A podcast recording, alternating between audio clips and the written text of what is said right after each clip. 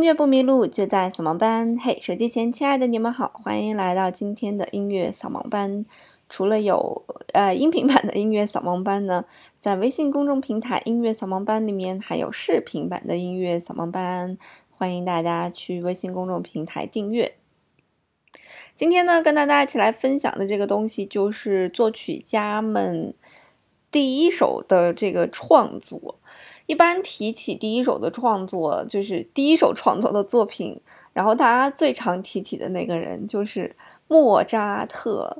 然后我也今天找到了莫扎特第一首创作的这个作品，哈，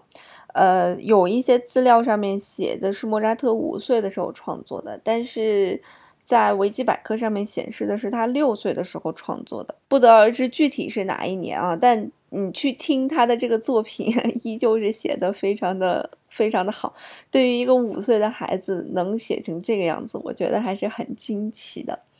那这首作品的名字叫做《G 大调小步舞曲和三重奏》，它的编号是一号，就是 K one，啊，是莫扎特六岁写的。那么在六岁这一年呢，在维基百科里面，莫扎特一共写了五首作品，从 K one 一直写到 K five，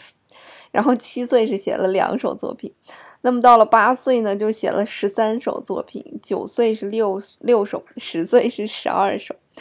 并且这个篇幅众多，包含的内容也非常的多啊。那么在六岁写的呢，是多以小步舞曲这种非常基本的乐曲为主。那么等到八岁的时候呢，就开始写独奏曲、小提琴奏鸣曲啊，就写了很多小提琴的奏鸣曲，包括他写的第一首交响乐。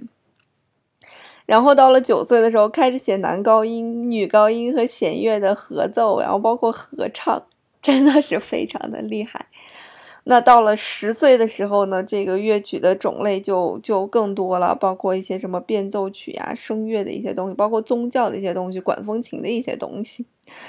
小提琴的一些奏鸣曲，就是可见这个我们我们现在来看，说是一个孩子啊，是多么具有天赋。好了，那我们先不唠这个莫扎特之后写了一些什么，我们先来听听莫扎特第一首写的这个作品啊，真的是叹为观止。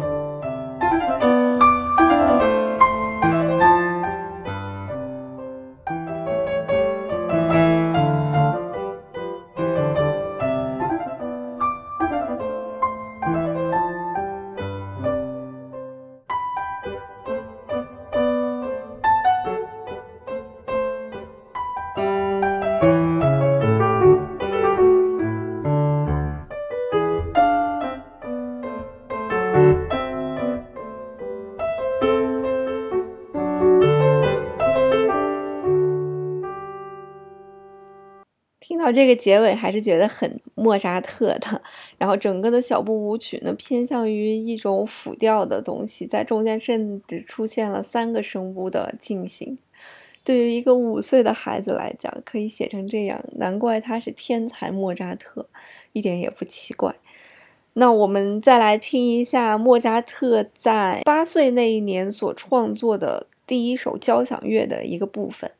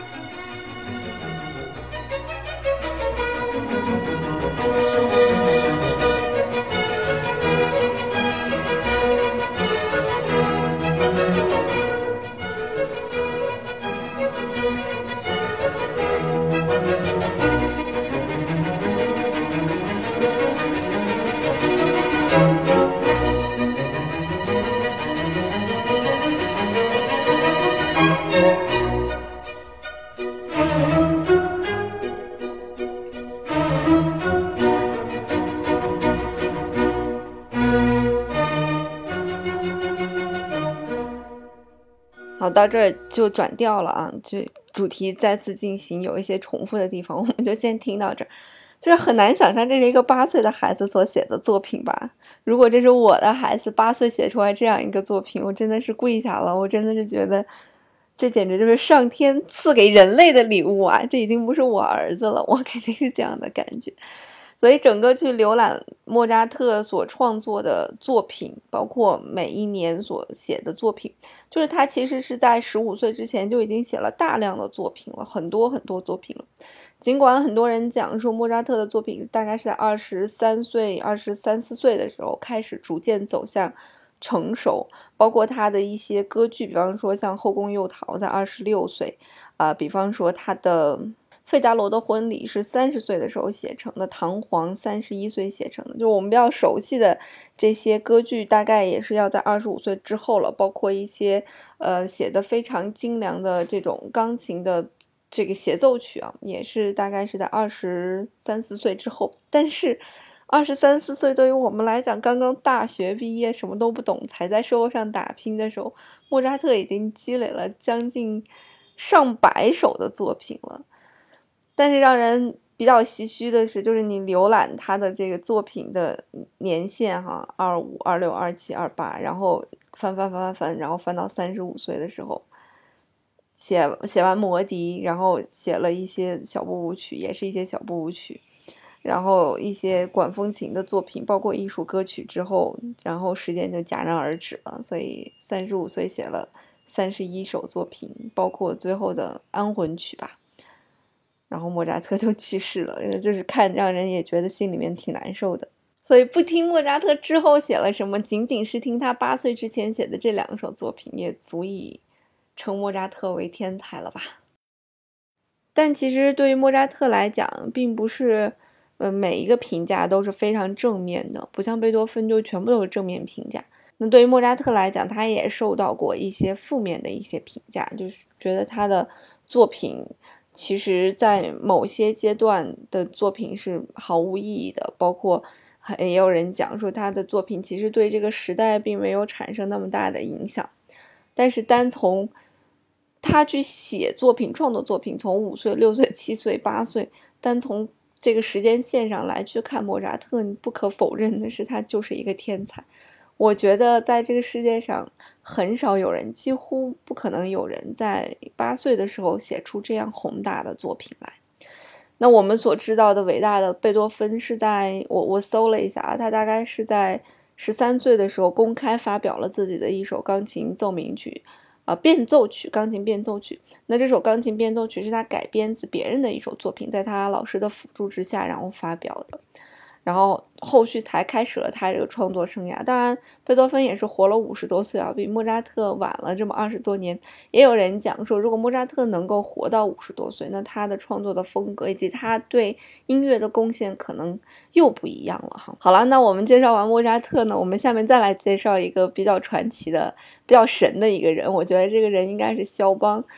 嗯，因为肖邦的我们马上要听的他创作的这首作品，应该是在他七八岁左右的时候创作的一首，应该是 G 小调的一首波兰舞曲啊。它的编号是八八九，那时候肖邦七岁，所以你来听肖邦七岁写的这首钢琴的这个波兰舞曲，你也会惊叹说啊，他也真的是一个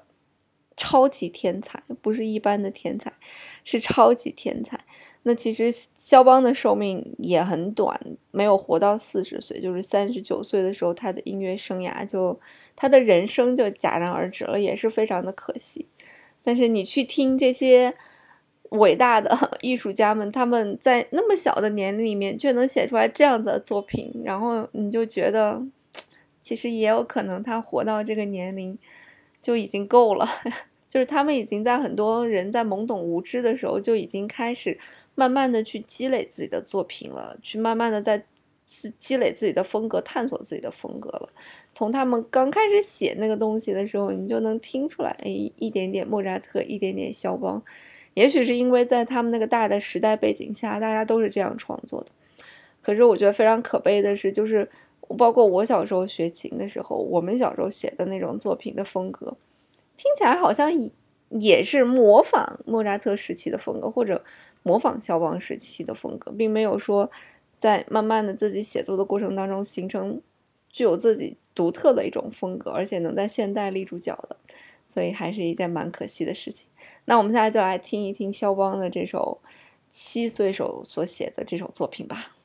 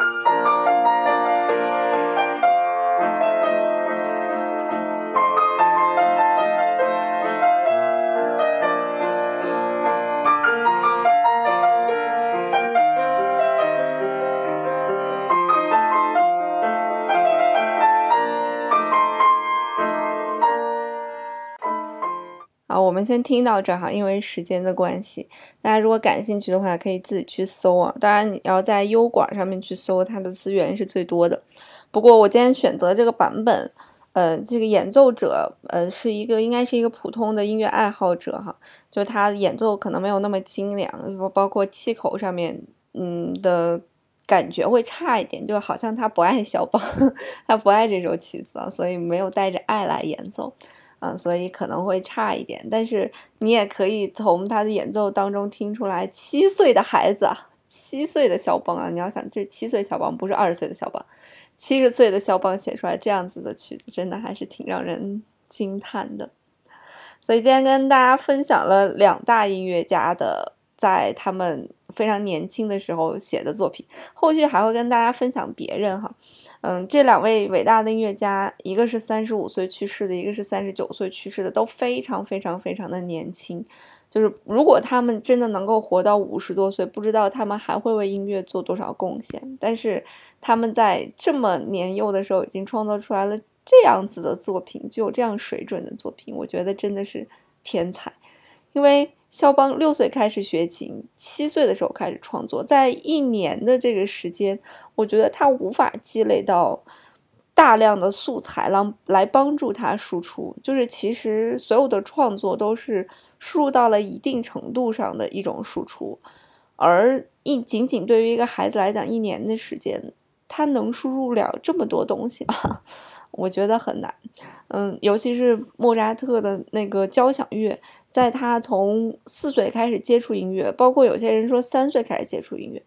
三岁到八岁仅仅五年的时间，他能对交响音乐当中的所有的乐器有那么深的认识吗？所以我觉得很多东西真的可能是带的天赋在里面的。很多人都说是百分之九十九的努力，百分之一的天赋，但是我觉得对于这些。天才来讲，他们的天赋可能要更多一些，可能有百分之二、百分之三，甚至能够多到百分之五吧。好啦，你听完他们的音乐有什么样的想法呢？欢迎你留言给我。那今天的节目就到这里啦。